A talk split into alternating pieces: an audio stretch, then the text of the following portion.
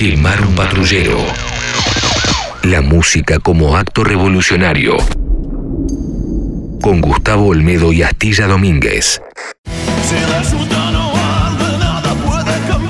Bienvenidos, bienvenidas a un nuevo podcast. Hemos regresado a la actividad con Astilla Domínguez. Mi nombre es Gustavo Olmedo y vamos a grabar una nueva entrega de Quemar un patrullero, el podcast. Y mm, Astilla el otro día, en un puñado de sugerencias, mencionó a esta banda sobre la que todavía no habíamos grabado nada y me parece que llegó el momento de hacerlo. Me refiero a los Red Hot Chili Peppers. ¿Cómo andas, Astilla? ¿Qué tal, Gus? ¿Cómo andas? Sabes que una vez hice una especie de concurso a través de mi Instagram, Astilla Domínguez, así como, como suena, y pregunté, ¿de qué te gustaría que grabemos un podcast en Quemar un Patrullero? Y la gente, con un gran porcentaje de mayoría, eligió esta banda. Ok, bueno, vamos a satisfacer ese deseo. Entonces, es indudable la importancia de los, de los Peppers en el, mapa de la música global, así que eso no, no se cuestiona. Y te quiero comentar algo que mm, hace poco sucedió. Estaba armando un programa Renegados, el programa de hip hop que hago en Radio Cantilo, y armé un programa dedicado a esas bandas que incorporaron al rap a su música, que no eran esencialmente artistas de rap o de hip hop, pero que indudablemente hubo contenido rap, hip hop, un poco más, un poco menos en, su música. ¿no? Me refiero a Faith No More, a Body Count, a Korn, a Limp Bizkit, a todos esos grupos que en algún momento de sus historias, de sus carreras, incorporaron a la cultura hip hop como una influencia. Y me puse a investigar en el caso de los Peppers, que también lo hicieron, en qué momento habían arrancado con, eso. Y te digo, es probable que los Peppers hayan sido la primera banda del mundo, conocida al menos, en haber incorporado esa influencia, más allá de los ejercicios que mm, Aerosmith y Randy MC hicieron juntos, o Anthrax y Public Enemy, ¿no? que fue unir dos grupos para reversionar la canción de uno de, ellos. En el caso de los Peppers, ya desde que arrancaron tenían raps en su música. Me puse a escuchar un poco los, los, discos viejos, que son los que menos he escuchado de los, de los Peppers, y estamos hablando de, artistas que no solo fueron los primeros en esto, sino que fueron los primeros en un montón de cosas. ¿no? Es un grupo que, que arrancó, apenas habían comenzado los años 80, y hasta que lograron tener éxito masivo, que creo yo fue con Blood Sugar Sex Magic, tuvieron casi 10 años de historia, de trayectoria, ya tragedias en el camino, muertes, eh, drogas, abuso de todo tipo de sustancias y un montón de cuestiones que fueron incorporando a, a, su música y realmente han sido pioneros en muchísimos aspectos. Sí, estamos hablando de una banda eh, oriunda de Los Ángeles y Los Ángeles en los 80s era un hervidero. Hicimos un podcast dedicado al punk y me parece que el punk costa oeste dominó el primer lustro de, de, la década musical en Los Ángeles en cuanto a rock. El segundo se lo vamos a otorgar si querés al hair metal, el mal llamado hair metal, pero el de hard rock si querés más glamoroso. Y en el medio están los Peppers. Y los Peppers compartían fechas por ahí con bandas punk. Y también hay afiches de fechas donde aparece el nombre Guns N' Roses compartiendo grilla con los Peppers cuando ninguna de las dos bandas era conocida. Es decir, un abanico de, de estilos que me parece que Pepper supo este, incorporar a su estilo musical. Sí, es, es una especie de, prototipo de la banda formada a partir del rejunte y, de la mezcla de, sonidos y, de estilos, incluso el de su imagen, ¿no? porque siempre han tenido esta cuota humorística en la estética de, la banda, pero también eh, un aspecto serio y comprometido. ¿No? La, relación con el deporte extremo, el surf, el skate, los bikers, si querés. Eh, vos mencionaste a, Los Ángeles, California, y toda esta cuestión de, la playa y el sol y los, y los tatús y los, y los colores. Siempre ha sido un grupo bastante, bastante colorido, sobre todo en, los inicios. ¿no? Era una especie de, de collage, la música y la estética de los Peppers. Sí, me parece que era un poco también la, herencia que tenían del, del, soul y del funk, que es un género que ellos nunca desoyeron. Al contrario, creo que es el puntapié inicial de la carrera de los Peppers. En el medio le meten un poco de punk. Acordate que Flea fue integrante de Fear, una banda emblemática del punk este, californiano de Los Ángeles. Y me parece que tenés razón, ¿eh? eso, la estética, los colores, las tapas son muy coloridas, ¿viste? Hasta, no sé, me parece que hasta Mother's Milk, que es un disco del año 89, me parece que sacaron todos discos muy colorinches. Es verdad, y como casi siempre hacemos cuando estamos eh, charlando o grabando podcast, solemos mencionar en qué momento de nuestras vidas en particular entran estos artistas.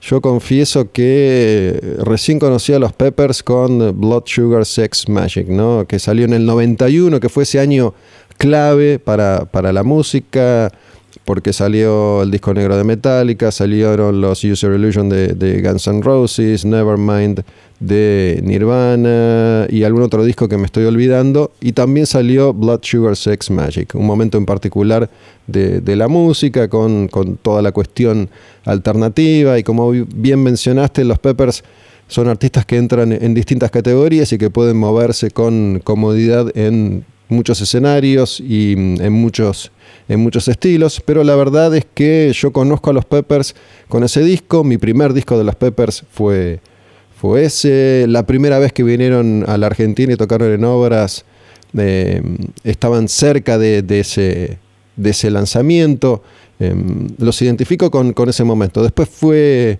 fui para atrás, como, como solemos hacer aquellos que, que dedicamos gran parte de nuestras vidas a la música, pero yo me quedo con la historia de los Peppers de Blood Sugar para acá y no de Black Blood Sugar para allá. Bueno, yo también los conocí con ese disco. Recuerdo que cuando tocaron en el Estadio de Obras, ese show que mencionaste vos, en el año 93 en Buenos Aires, eh, no pude ir porque era muy chiquito, era enero del 93 me parece.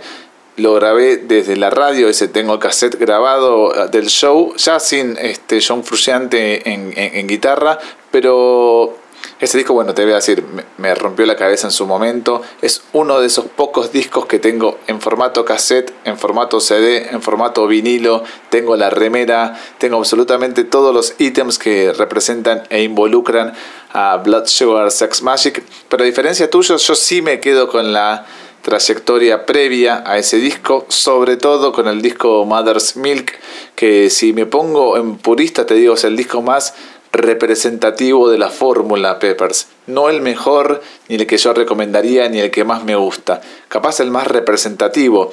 Pero aún en ese disco le faltaba um, lo que yo te diría una vuelta de tuerca o le faltaba un poquito más en cuanto a materia producción, algo que a partir de Blood Sugar Sex Magic me parece que representó e identificó la banda, que es su alianza junto a Rick Rubin. Es verdad lo que decís con respecto al sonido y a mí me cuesta un poco la primera etapa de los Peppers justamente por eso. Además, creo todavía no le habían encontrado la vuelta al formato canción. Incluso no solo sus discos y su música en general era un, collage de estilo, sino que cada canción muchas veces lo, era. Creo que a partir de, de Mother's Milk y sobre todo de Blood Sugar encuentran ahí una, una una especie de fórmula, si querés, porque bueno, el grupo no, se quedó en esa, ¿no? Después eh, fueron avanzando y fueron edulcorando bastante más su sonido.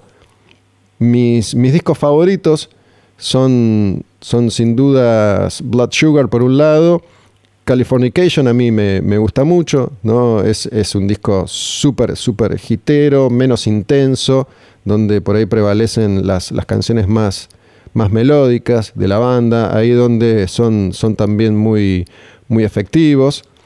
Y, y, By the Way también, ¿no? Para mí esa es la, la, edad de oro de los, de los Peppers, desde Blood Sugar hasta By the Way.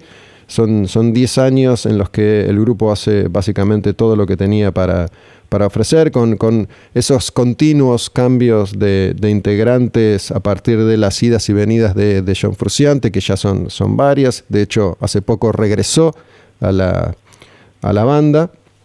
Pero me quedo con, con esa etapa del grupo.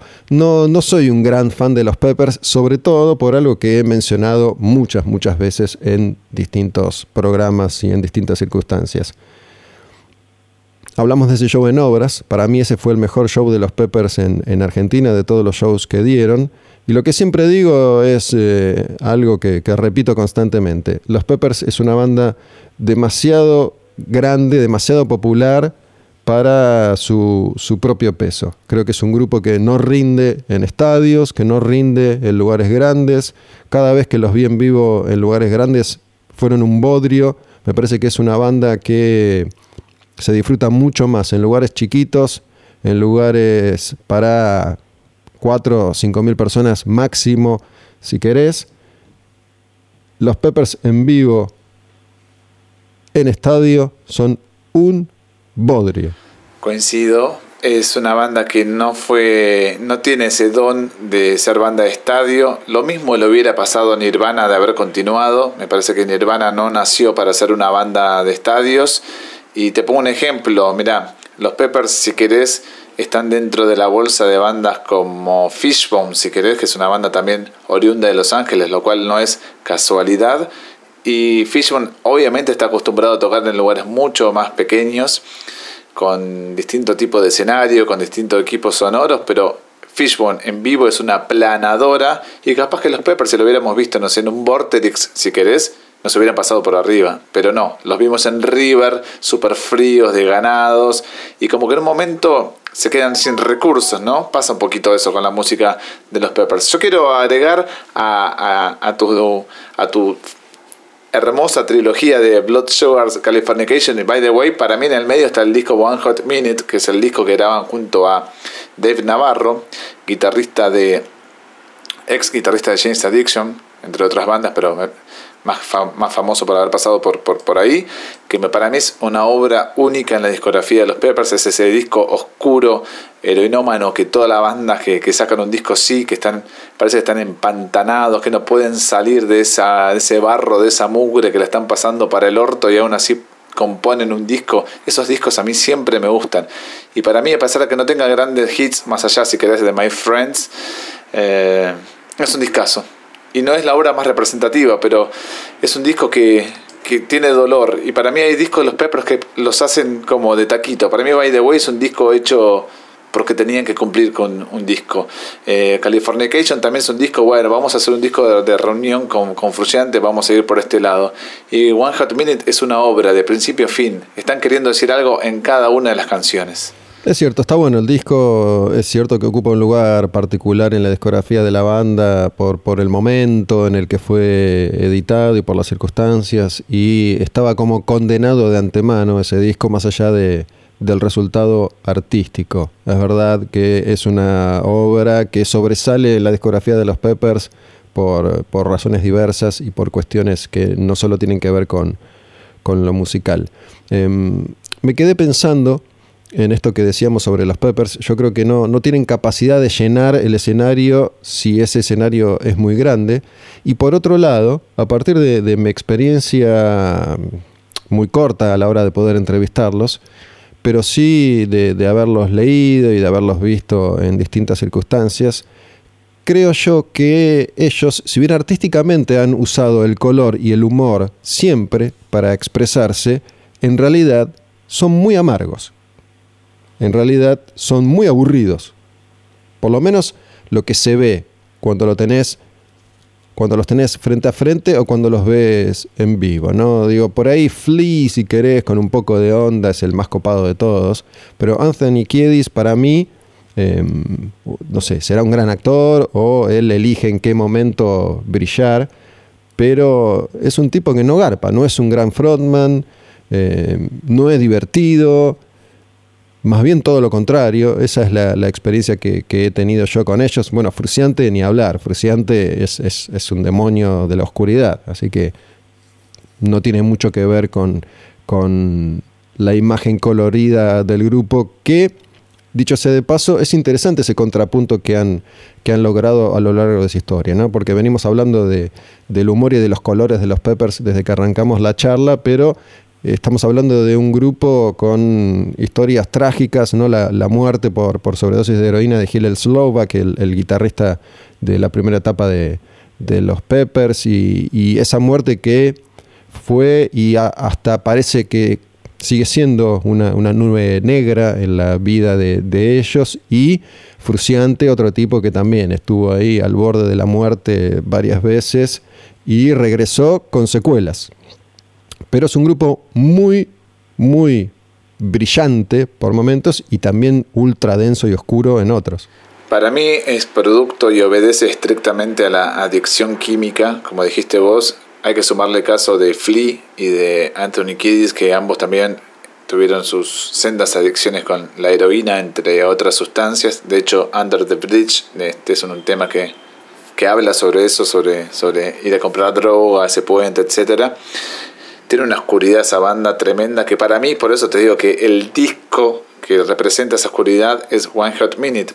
Es representativo, hasta simbólico, que la única persona que tenga y tiene un poquito de sentido del humor es Chad Smith, es el baterista, que se lo ha visto colaborando con Glenn Hughes, con un montón de artistas, entre ellos Ozzy, el último disco de Ozzy lo toca él, pero el resto de los integrantes como que son muy parcos, él tienen la oscuridad del ex adicto.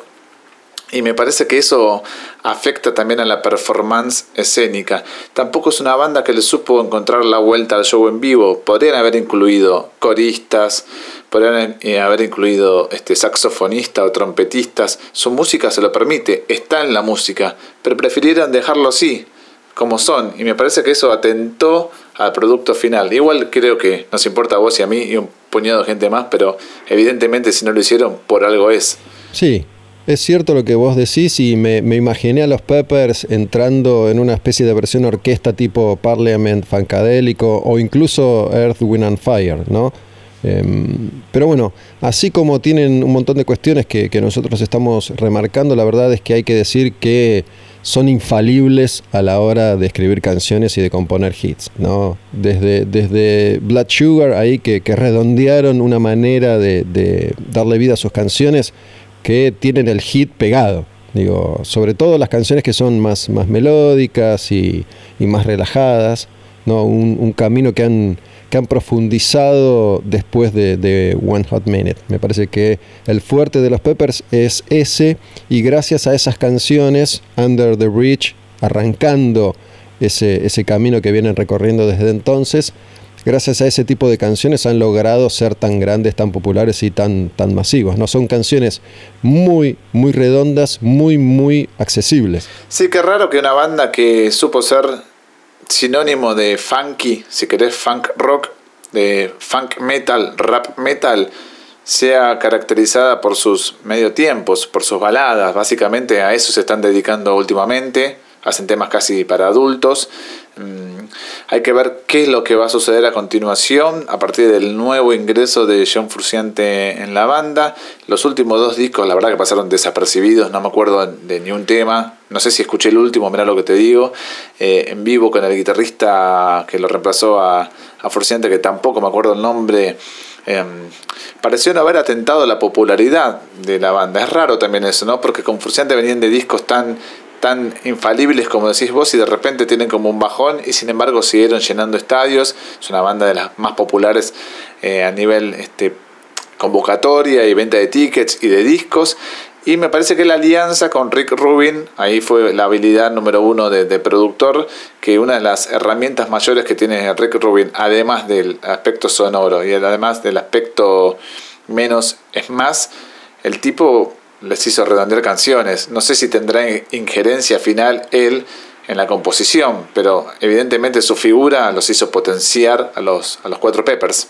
Sí, yo no me acuerdo, además de Blood Sugar, si, si después siguieron laburando con él o no, o hasta cuándo. ¿Vos te acordás de eso? Sí, hasta el, disco, el último disco que él labura es este Stadium Arcadium, que es un disco doble soporífero, pero que igual así tiene un par de canciones como como exitosas. En realidad me equivoco, creo que hasta I'm With You, que es del año 2011, trabajan con él, ¿eh? O sea, hasta hace relativamente poco. Sí, es verdad que, bueno, es probable que tal vez ya hayan dado lo mejor que tenían para, para ofrecer. Digo, es un grupo que después de todo tiene dentro de poco va a cumplir 40 años de, historia, 40 años de trayectoria, es un, es un montón. Em, así que tal vez las mejores canciones ya, ya las han grabado. Habrá que ver qué pasa con, con John Fruciante y este nuevo regreso. Em, recuerdo un, intercambio de mensajes con, con alguien en Instagram ¿no? que me, preguntaba qué opinaba del regreso de Fruciante. A mí la verdad le dije, no opino nada, me, me tiene sin cuidado, no, no, no me moviliza en lo más mínimo, porque si bien reconozco, como lo venimos haciendo a lo largo de esta charla, el laburo y la historia de los Peppers, tampoco es que he sido un gran fan de, la banda. Em, entiendo que John Fruciante ha sido el guitarrista más efectivo que, tuvieron y que seguramente tendrán. ¿Qué puede surgir de este, de este nuevo regreso de Fruciante? Bueno, no sé cuándo nos vamos a, a enterar de eso. Pero la verdad es que es innegable que el legado de, los Peppers ya es suficientemente importante como para que tal vez nunca más vuelvan a hacer algo, algo trascendente. Em, algo que me gustaría mencionar es que muchas veces sucede con, adictos o exadictos a, a la heroína o a, o a sustancias heavies, y es que vos los ves y no parece que su vida haya sido tan dura. ¿no? Ves a Flea, ves a Anthony Kiedis y son tipos eh, atléticos que, parecen mucho más jóvenes de lo que en realidad son, más allá de haber practicado deportes durante toda su vida, ¿no? En el caso de, ambos, también pienso, qué sé yo, en, Steven Tyler, Joe Perry, en, en Duff McKagan, ¿no? Estos nombres que hemos mencionado más de una vez en Quemar un Patrullero, tipos que durante 20 años, 30 años, 15 años abusaron horriblemente de sus cuerpos y mentes y sin embargo vos los ves y parecen personas eternamente jóvenes y bien parecidas. En el caso de Fruciante no es así. No sé si lo viste. O sea, tiene. Él. Claro, no. Él tuvo un accidente doméstico en el cual se incendió su casa y se incendió él también. De hecho, fíjate si ves algunas fotos eh, en vivo o producciones fotográficas donde tiene quemados sus brazos eh, a raíz de este incendio Em, tuvo que ser reemplazada toda su dentadura, o sea, es un tipo que, la pasó muy mal. Yo creo que la, discografía solista de Fruciante para mí es un reflejo de ese dolor. No sé si tuviste oportunidad de, indagar por ahí, pero eh, es aburrido. Sí, sí, sí, pero es un, es un viaje, es un viaje de oscuridad total que tenés que estar justo en ese humor porque si no es infumable. Y también te demuestra que es una banda que en la sumatoria de las partes hace algo, porque muchas veces con este tipo de bandas tan populares, escuchás que hacen por, por fuera y siempre hay un mínimo atisbo de talento, o decís, mira vos, acá esta fórmula aplicada a la banda tiene sentido que haya sido eh, hitera, exitosa, pero si escuchás los discos Fruciantes no tienen nada de hit, es lo anti-hit, todo lo contrario. Eh, Flea hizo colaboraciones, no hizo mucho más. Eh, Kedis no es absolutamente nada. Y Chad Smith es un baterista, me parece, el copado de la banda, que lo llamas y el chabón nunca te va a decir que no. ¿No leíste últimamente el tweet particular de, de Flea diciendo que recién este año descubrió a Deep Purple? No, la verdad que no. ¿Dijo eso? En cuarentena el tipo dijo, no puedo creer lo que acaba de sonar en la radio. Dice, así lo dijo, ¿eh? Deep Purple, no puedo creer que nunca haya escuchado esta banda. A sabiendas de que su baterista Chad Smith tocó con Glenn Hughes, que fue parte de, Deep Purple. O sea, son tipos que les chupa absolutamente todo un huevo. Capaz que eso fue queriendo decir, no puedo creer que nunca le presté atención a este grupo, que nunca me sumergí a conciencia a escuchar este grupo. Dudo mucho que no, no se haya enterado de la existencia de Deep Purple como entidad hasta el día de hoy o hasta hace pocos meses. Igual es dudoso, no me digas que no. Un tipo de cincuenta y pico de años, donde tu integrante, tu baterista tocó con un Purple, ¿no escuchaste un disco de Purple en tu vida? Son unos sabandijas también. Para mí es una banda un poco, yo la tengo mucho aprecio, los Peppers, me gustan, fueron muy importantes en una etapa de mi vida, pero son un poco afortunados también, ¿eh? Mira, sabes que mm, con, respecto a esto que decís, hay que tener en cuenta algo. Primero que los, los norteamericanos como sociedad son muy, muy, muy diferentes a nosotros. La construcción de ellos como sociedad es muy, muy distinta.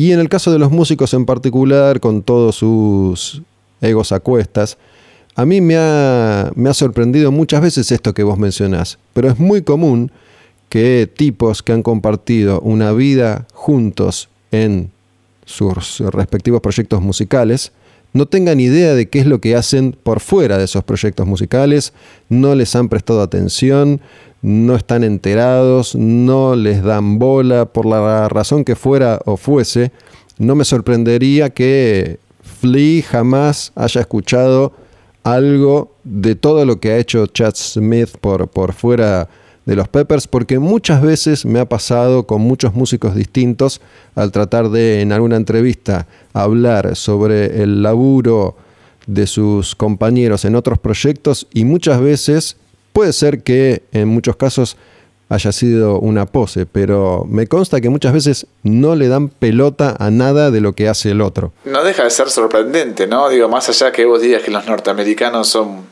diametralmente opuestos tal vez a nosotros, a esta cultura más española, italiana que tenemos, pero no deja de ser sorprendente para mí. Que les chupe un huevo. Están de gira dos años con los tipos, no hablan, no, no le muestran, no le dicen, mirá que acabo de grabar, no le preguntan. Pero es verdad, sucede. No, no te creas que, digo, yo a esta altura ya me acostumbré, ¿no? Después de haber viajado tantas veces a, Estados Unidos y, de hacer este ejercicio de escuchar música, de leer sus historias y, de haberlos entrevistado tantas veces, no te creas, es muy probable que no, no sepan nada del otro. Hay excepciones, por supuesto, pero es muy, muy común. Eh, mira, te voy a decir una cosa, estamos grabando esto en, medio del encierro, coronavirus, pandemia, más allá de cuándo los, que escuchen o las que escuchen este podcast eh, lo hagan. Em, te voy a decir algo. En Estados Unidos hay tipos que están yendo armados hasta los dientes a un kiosco para decir, mira, ¿sabes qué? Yo a lo que me digas vos sobre el encierro, el barbijo y la pandemia me lo paso por el orto. Hago lo que quiero porque la primera enmienda, bla, bla, bla, están del ojete. Son tipos son lunáticos en muchos aspectos en Estados Unidos y, como sociedad está construida muy, muy, muy diferente a la, nuestra. Así que eh, a mí, a mí no, me, no me sorprende que pase eso, que tipos que por ahí compartieron 15, 20, 30, 40 años en un avión o en un micro de gira, sepan poco y nada de ese compañero que tienen enfrente y que han tenido a lo largo de todas sus vidas. A Chad Smith no tuviste oportunidad de entrevistarlo, ¿no? Sí, hice alguna telefónica y mm, eh, lo entrevisté a él y a Anthony Kiedis cuando salió I'm With You. No, te pregunto, digo, porque no, no lo quitas de este, de este lado oscuro que tienen los Peppers. Digo, es un tipo más jovial. Me parece que incluso en vivo es el único que le pone más de lo normal.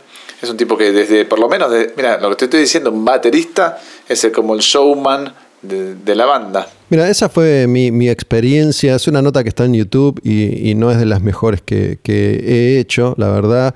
Es que en ese momento, probablemente un poco por, por torpeza de mi parte y también porque la banda venía de hacer 12 horas seguidas de entrevistas durante una semana. En esa charla se la pasaron entre boludeándome y respondiéndome sin ganas. ¿No? Em, no, no fue ni en pedo de, la mejor de las experiencias que tuve entrevistando músicos. Em, no me parece que sea ni, muy simpático en particular. Digo, muchas veces hay, hay personajes que en la intimidad son, son muy divertidos y muy simpáticos. Cuando están en confianza con otras personas son así, pero ante un desconocido son, son parcos. ¿no? Me parece que se me ocurre es el caso de, Chad, Smith. Em, circulan millones de bromas de, Chad Smith y, Will Ferrell juntos, el, actor humorista, porque son idénticos, ¿no? son iguales, iguales. Eh, ahí se nota que, Chad tiene sentido del humor y ha sido el, Pepper que más eh, proyectos musicales ha tenido y que más participaciones ha, grabado con otros músicos.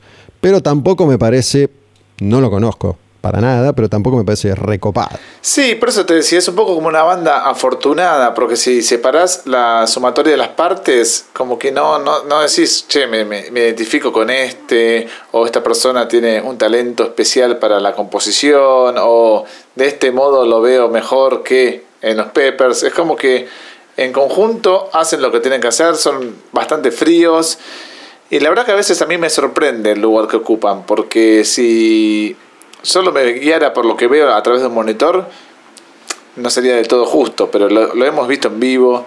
Capaz que nos perdimos la mejor gira, para mí que fue la de Dave Navarro, seguro, porque en vivo debían ser explosivos, sobre todo Navarro es un tipo más sanguíneo.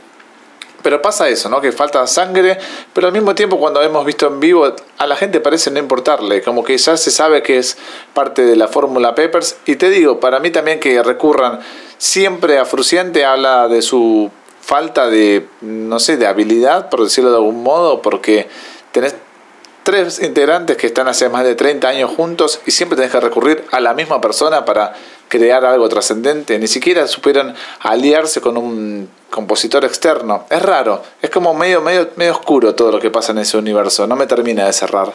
Bueno, por mi parte, para, para darle un cierre al, al episodio dedicado a los Peppers, te digo de nuevo que una banda que convoca 40, 50, 60 mil personas es una banda que convoca a un montón de gente que solo conoce los hits o solo conoce la música más popular de, de determinado grupo, que es muy probable que no esté muy familiarizada con, la verdadera historia de esa banda y de, esa música. Los hits de los Peppers son, tan efectivos que convocan a un montón de gente que, que no forma parte de, de esa familia cercana, si querés.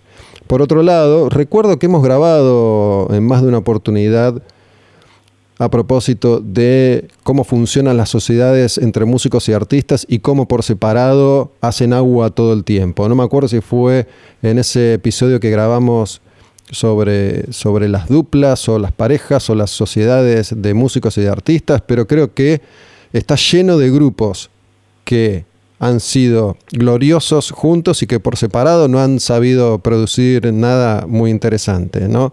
No, no, no solo los Peppers, sino, qué sé yo, pensá en, en, Gene Simmons, digo que me parece que es de los mejores ejemplos. Gene Simmons que ha compuesto canciones formidables con Kiss, con Paul Stanley en su momento cuando, cuando escribían juntos, Paul Stanley mismo, si bien es un poco más efectivo que Gene Simmons, lo que han hecho por fuera de Kiss es eh, de, espantoso para abajo, intrascendente, o no, no, tendría la más mínima importancia si, si no fuera porque, porque están en Kiss. Y lo mismo pasa con, con, muchos artistas. Hay otros que sí han estado capacitados para, para, desdoblarse y para brillar en una, dos, tres, cuatro, cinco bandas, qué sé yo, Iorio, si querés. En el caso de los músicos argentinos, Papo, eh, hay, hay, ejemplos en un caso y en otro, pero muchas veces hay artistas que funcionan en una determinada sociedad y que por fuera de esa unión no, no, son efectivos. Mira, me quedo con una frase tuya y espero que el tiempo me demuestre que me, me haya equivocado, pero para mí lo mejor de los Peppers ya pasó.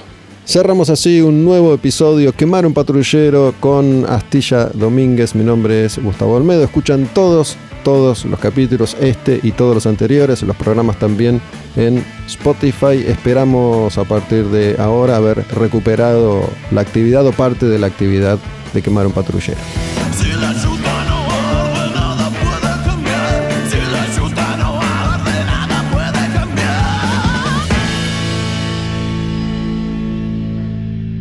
Quemar un patrullero. La música como acto revolucionario con Gustavo Olmedo y Astilla Domínguez.